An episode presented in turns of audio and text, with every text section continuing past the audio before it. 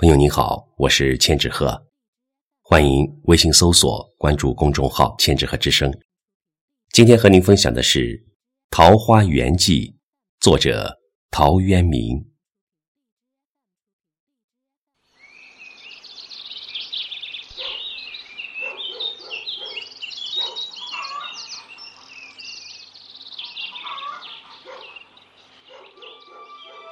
晋太元中。武陵人捕鱼为业，缘溪行，望路之远近。忽逢桃花林，夹岸数百步，中无杂树，芳草鲜美，落英缤纷。渔人甚异之，复前行，欲穷其林。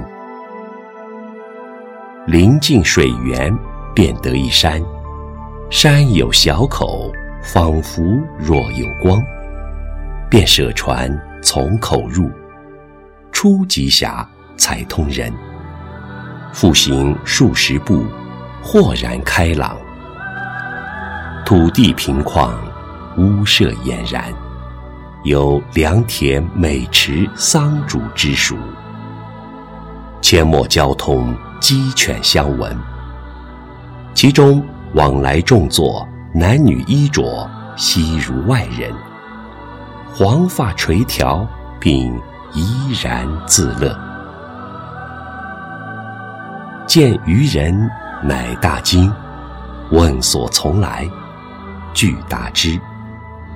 便邀还家，设酒杀鸡作食。村中闻有此人，咸来问讯。自云先是病秦时乱，率妻子一人来此绝境，不复出焉。遂与外人间隔。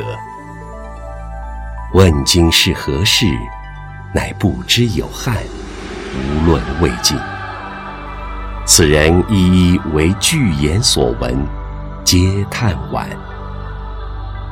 余人各复言至其家。皆出酒食，停数日，辞去。此中人语云：“不足为外人道也。”既出，得其船，便扶向路，处处置之。及郡下，诣太守，说如此。太守即遣人随其往，寻向所至，遂迷。不复得路。南阳刘子骥，高尚士也。闻之，欣然归往。为果，寻病终。后遂无问津者。